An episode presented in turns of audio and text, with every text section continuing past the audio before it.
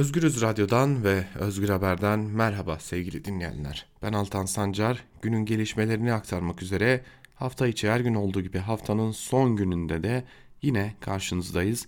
Ve ilk olarak elbette ki İdlib gündemine dair haberlerle başlayacağız. Ve e, Türk Silahlı Kuvvetleri'nden daha doğrusu Milli Savunma Bakanlığı'ndan bir açıklama var.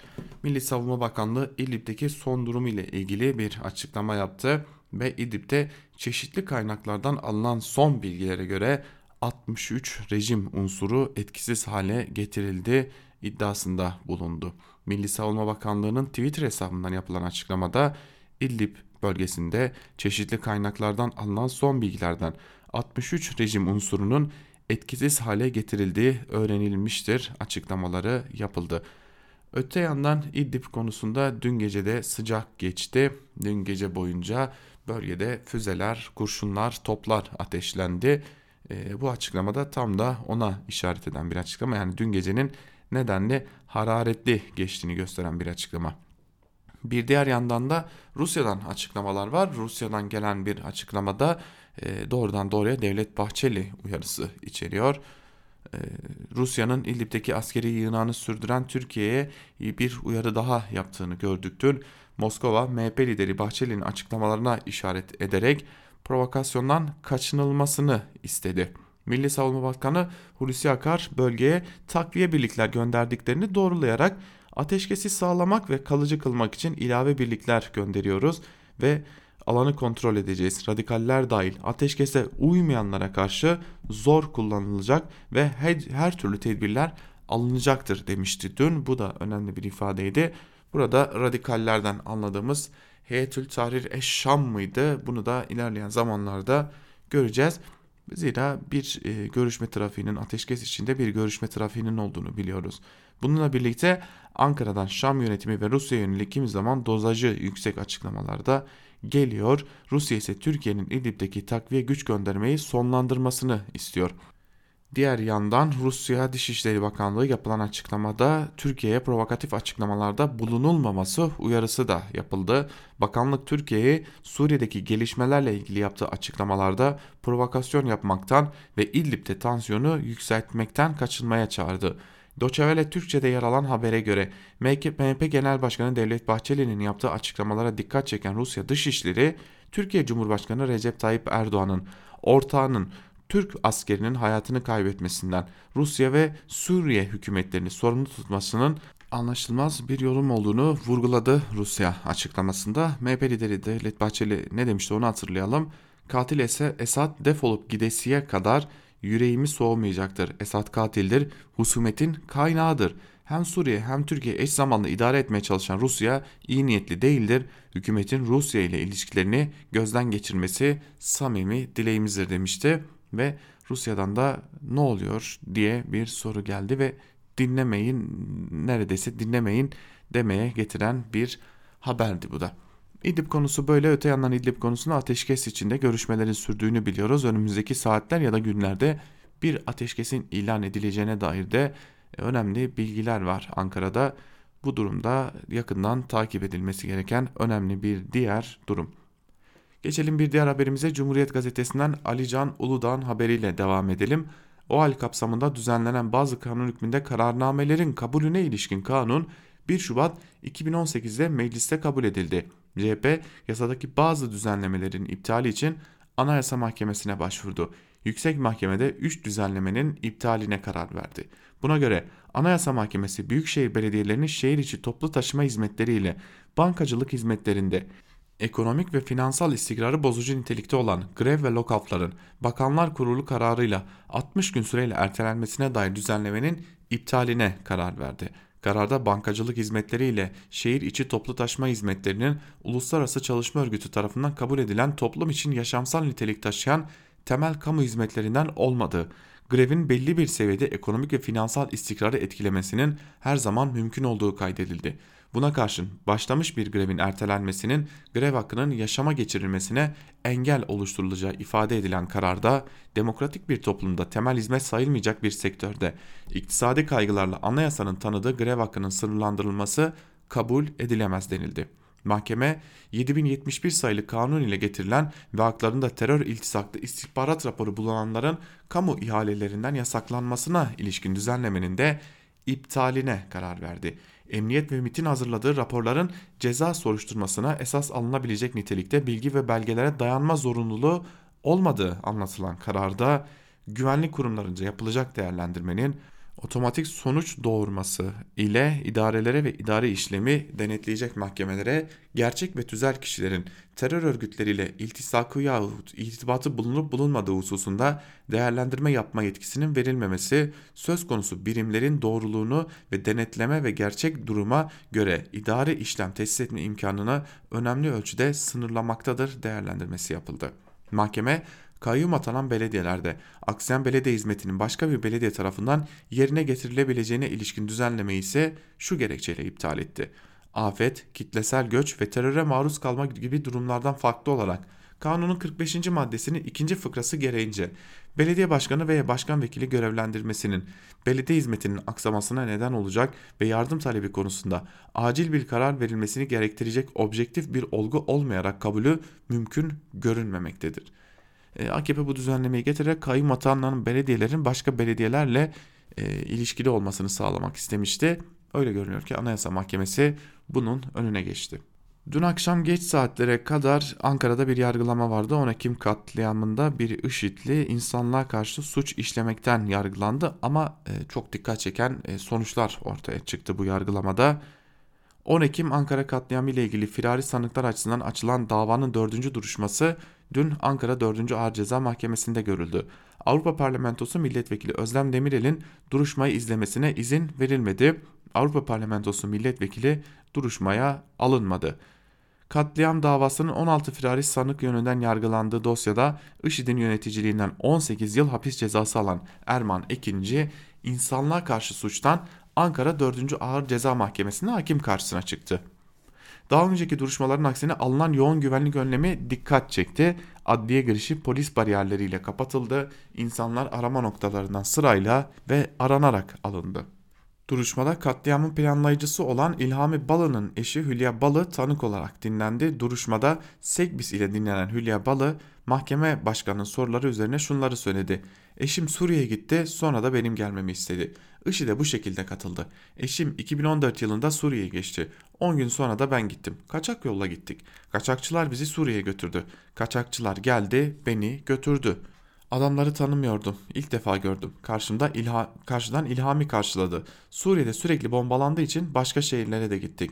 Balı mahkeme başkanının IŞİD'in oradaki evlerinde eğitim aldınız mı sorusuna kadınlara böyle bir eğitim verilmiyordu orada diye yanıt verdi. Balı 10 Ekim katliamını ise Türkiye'ye geldikten sonra öğrendiğini Suriye'de duymadığını iddia etti.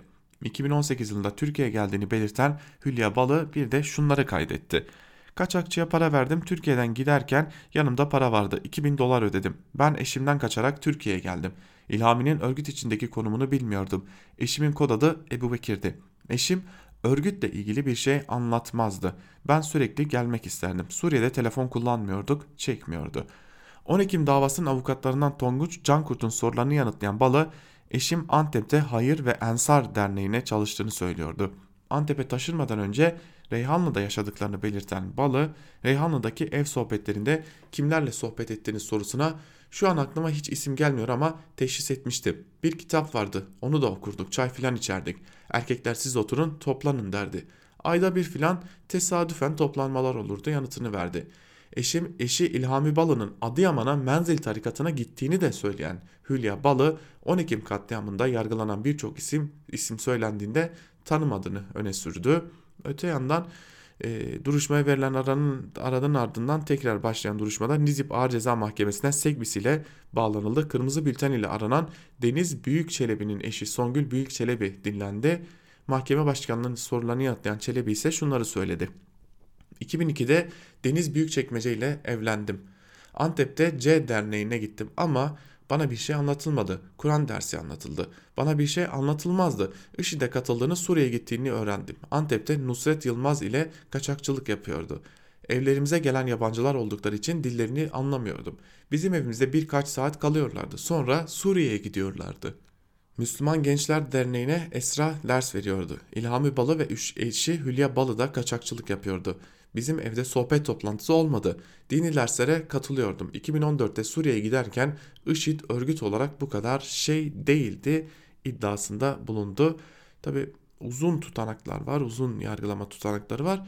Ancak e, dün e, önemli bir e, durumda aslında e, IŞİD'in Türkiye'deki ilişkileri hala tam anlamıyla ortaya çıkarılabilmiş değil. Belli başlı kimi isimlerin ilişkileri ortaya çıkarılabilmiş durumda. E, buna ek olarak da Türkiye ile yani Türkiye'deki iktidar ya da Türkiye'deki devlet kurumları ile ilişkilerine o bir türlü ortaya çıkarılamıyor diyelim ve e, davanın da ertelendiğini belirterek bir sonraki haberimize geçelim. E, biz açken neler oluyor haberini aktaralım sizlere. Cumhurbaşkanlığı bu yıl ikisi yüksek güvenlikli olmak üzere bir de 26 yeni araç alacakmış. Onun da müjdesini verelim. Cumhurbaşkanlığının Ankara'daki ve muhalefetin yazlık saray olarak ifade edil, ifadelendirdiği Gökova'daki binalarının inşaatı için yapılan harcamanın toplam 3 milyar 280 milyon milyon lirayı bulduğu ortaya çıktı. Ankara'daki binalar için bugüne kadar 2.8 milyar lira harcanırken Okluk koyuna yapılan harcama 435 milyon lira düzeyinde oldu. Bir gün gazetesinden Nurcan Gökdemir'in haberine göre Resmi gazetede yayınlanan 2020 yılı yatırım programına göre Marmaris'te yapımı süren ve sürekli ek binalarla büyüyen Okluk yerleşkesinin 879.677 metrekarelik peyzaj çalışmaları 37.682 metrekare sosyal tesis inşaatı, etüt proje, müşavirlik, makine, teçhizat alımı için proje bedeli 555 milyon lira olarak hesaplandı. 2021 yılında tamamlanması planlanan Gökova'daki inşaat için bugüne kadar 435 milyon lira harcama yapıldı. 2020 yılında yapılacak işlemler ile birlikte içinde 110 milyon lira ödenek ayrıldı. Ankara'da yapılan 322.088 metrekare büyüklüğündeki hizmet binası bu binanın 112.210 metrekarelik bahçesinin peyzajı ve diğer işlemleri için yapılan harcamalar 2 milyar 845 milyon liraya ulaştı. 3 milyar 53 bin lira olarak planlanan toplam harcamalar çerçevesinde 2020'de 351 milyon lira daha harcanması planlanıyor.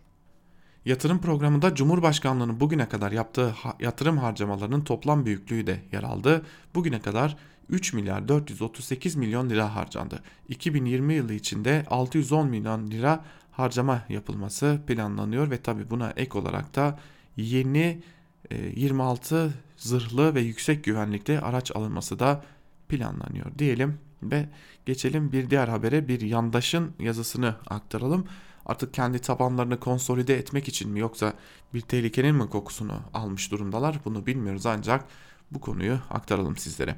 Yeni Şafak'ın e, gerici yazarlarından Yusuf Kaplan, ABD'li Rand Corporation'ın Türkiye hakkında hazırladığı rapora değindi yazısında yeni bir darbenin ayak sesleri her yerden işitiliyor iddiasında bulundu. Yeni Şafak gazetesi yazarı Yusuf Kaplan, geliyorum diyen tehlike darbe başlıklı bugünkü yazısında ABD'li Rand Corporation'ın Türkiye raporuna değindi.